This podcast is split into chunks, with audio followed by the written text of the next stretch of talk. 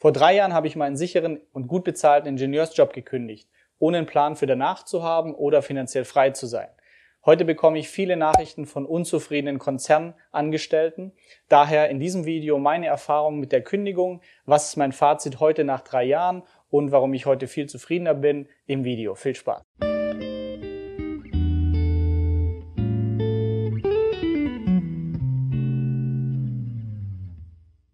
Am KIT Karlsruhe habe ich Wirtschaftsingenieurwesen studiert, Bachelor und Master und mich dann für ein internationales Trainee-Programm in der Automobilindustrie in Süddeutschland beworben.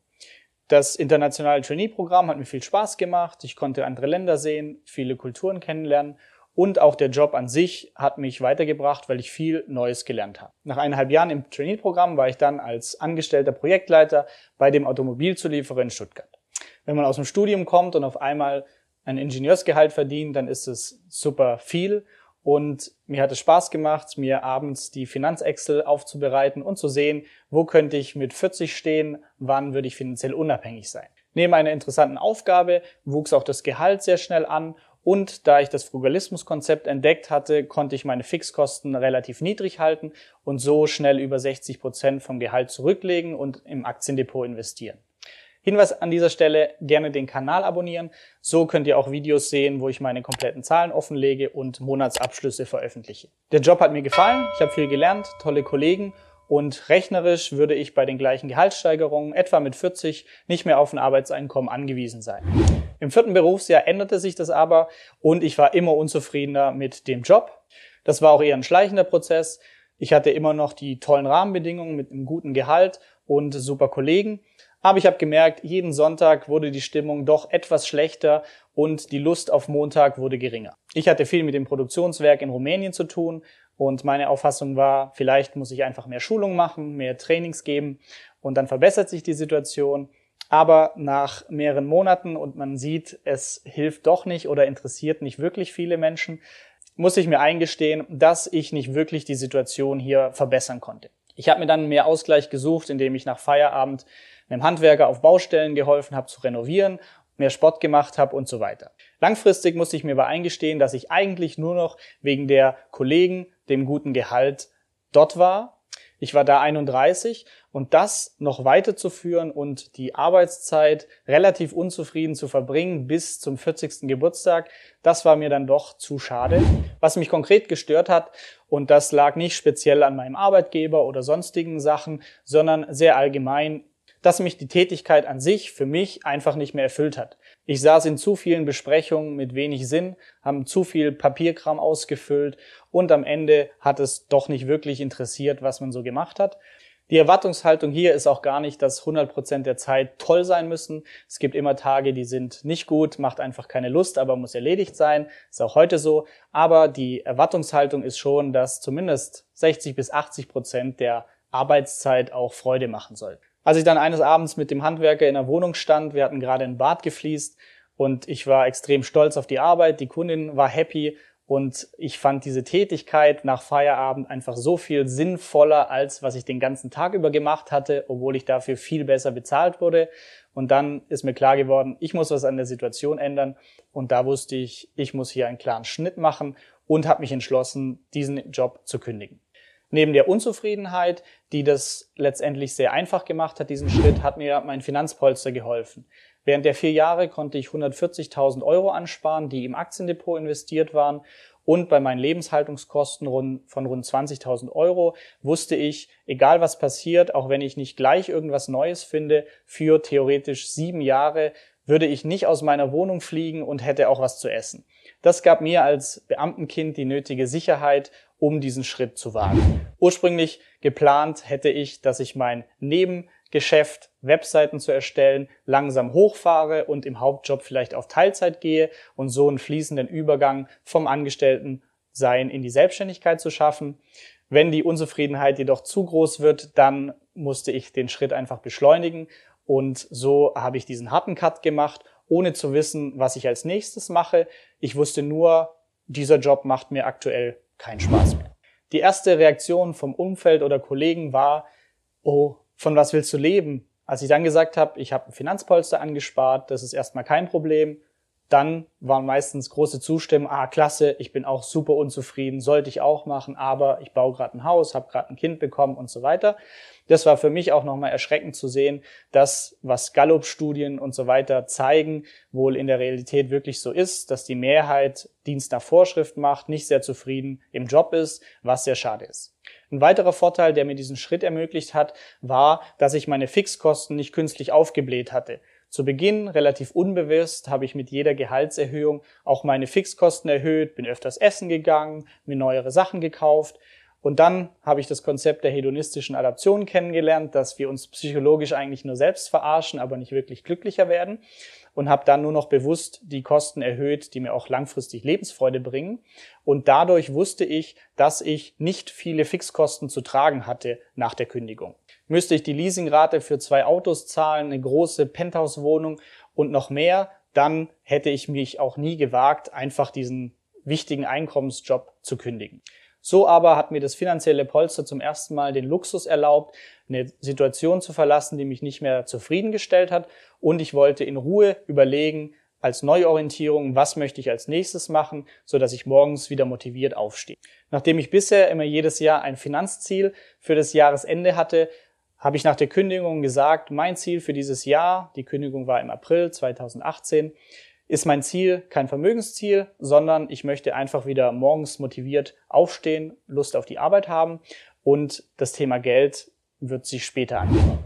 Die Formalitäten bei einer Kündigung sind relativ einfach. Im Arbeitsvertrag sieht man die Kündigungsfrist.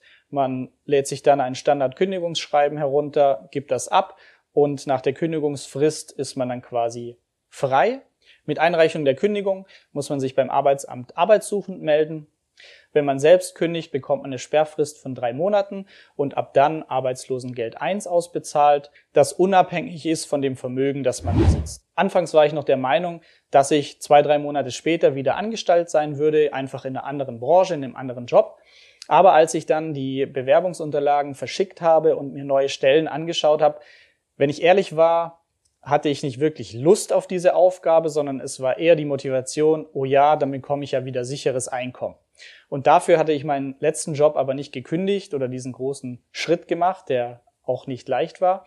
Und deshalb habe ich mich dann entschieden, ich nehme jetzt nicht wieder einen Kompromissjob an, nur fürs Einkommen, sondern ich mache das, auf das ich mehr Lust habe und habe entschieden, dass ich mich selbstständig mache für mein Hobby Webseiten, was ich schon länger gemacht habe konnte das mit dem Arbeitsamt dann auch kommunizieren und so habe ich mich für einen Gründerzuschuss beworben. Das heißt, ich habe einen Businessplan erstellt für meine Selbstständigkeit und kurze Zeit später wurde dieser bewilligt und so habe ich ab dann einen Gründerzuschuss für sechs Monate bekommen, der mir in dieser Anfangsphase geholfen hat. Psychologisch hatte ich mich darauf eingestellt, dass ich nun von meinem Vermögen leben werde und vielleicht erst nach einem Jahr wieder Vermögensaufbau betreiben kann.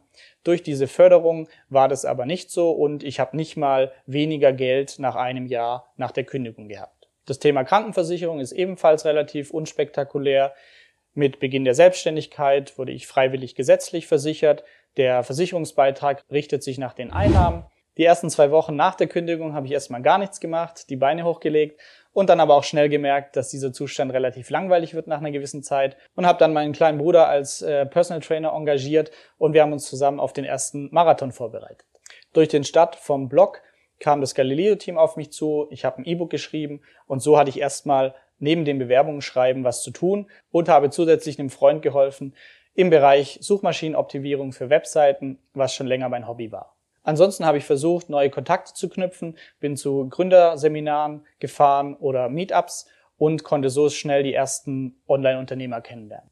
Was mir hier immer wieder auffiel, war diese intrinsische Motivation und man beschwert sich nicht. Das heißt, beim Mittagessen haben wir über Chancen und Gelegenheiten gesprochen, wohingegen ich davor im Konzern meistens über Dinge gesprochen habe, die schlecht laufen, Prozesse sind schlecht, Führungskräfte sind doof und so weiter. Es gab natürlich auch Herausforderungen.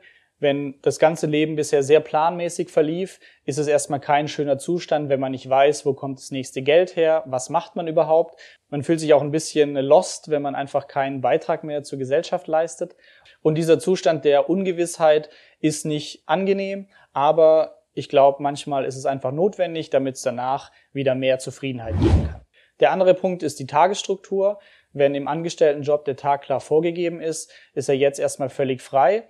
Schnell habe ich aber gemerkt, ich muss hier eine neue Struktur für mich schaffen. Die habe ich auch relativ schnell gefunden. Mir fiel dann auch die Decke zu Hause auf den Kopf. Dann habe ich mich in Coworking eingemietet in Stuttgart und konnte so Kontakt zu anderen knüpfen und einfach beim Kaffee auch ein bisschen Smalltalk machen und nicht einfach nur in meinem Wohnzimmer vor dem Rechner sitzen. Neben den Spezialprojekten, die sich durch Zufall ergaben, wie das Verfassen vom Buch Rente mit 40, habe ich mir dann Stück für Stück die Selbstständigkeit im Bereich Suchmaschinenoptimierung aufgebaut und nebenher mehr Zeit auf den Hobbyblog Geldjournal verwendet. Finanziell würde mich dieser Schritt der Kündigung erstmal zurückwerfen auf dem Weg Unabhängigkeit bis 40. Ein Jahr später nach der Kündigung habe ich aber gemerkt, mein Vermögen ging noch nicht mal runter. Und zwei Jahre später habe ich gemerkt, ich habe bereits fast doppelt so viel verdient wie im Ingenieursjob. Und das hat mir eindrücklich vor Augen geführt, wenn man sich nicht aufs Geldverdienen konzentriert, sondern die mach, Dinge macht, die einem Freude machen, dass das Geld auch nachfolgt. Das muss nicht immer so laufen und ich hatte sicherlich auch viel Glück, aber mein Puffer war dafür da, falls das Glück nicht so auf meiner Seite gewesen wäre, dass ich das abfedern hätte können.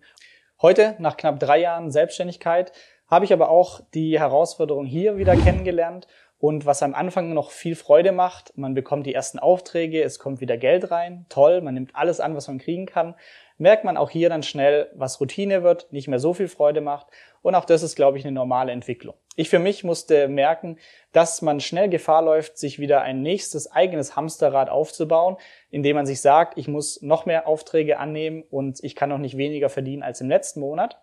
Aber auch hier lernt man dazu und für dieses Jahr habe ich meine Kundenaufträge reduziert, sodass ich mehr Zeit habe für die eigenen Projekte, die mir ebenfalls viel Spaß machen, auch wenn es kurzfristig erstmal finanzielle Einbußen bedeutet.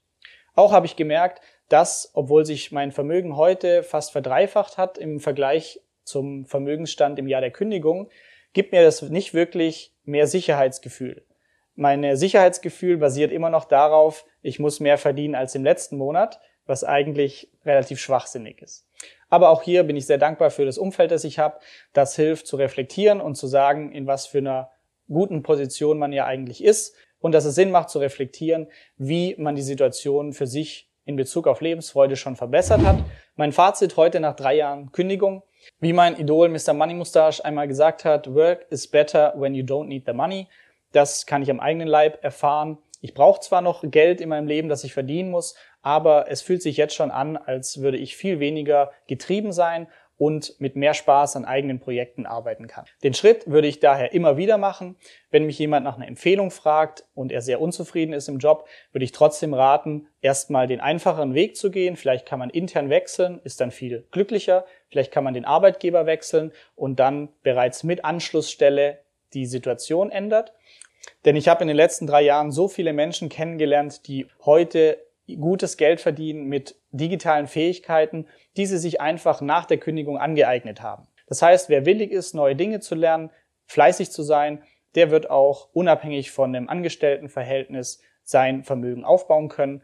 Und heute ist, glaube ich, eine Zeit, die noch nie so prädestiniert dafür war. Aber wer unzufrieden ist mit seinem jetzigen Job, der hat es noch nie so einfach, sich nebenbei was Neues aufzubauen. Hier auch der Hinweis, falls du Interesse hast an einem Videokurs zum Thema Webseiten Unten ist die Warteliste verlinkt. Auch heute in der Selbstständigkeit ist nicht alles Friede, Freude, Eierkuchen. Es gibt hier Herausforderungen, es gibt hier Tage, die machen keinen Spaß. Aber alles in allem bin ich heute sehr viel zufriedener als im letzten Jahr meiner Angestelltenzeit. Auch wäre es für mich heute keine Option mehr, in meinen Ingenieursjob zurückzukehren, was mir damals immer mein Plan B war. Jetzt probierst du es halt mal, wenn es nicht klappt, dann findest du ja sowieso gleich wieder einen Job.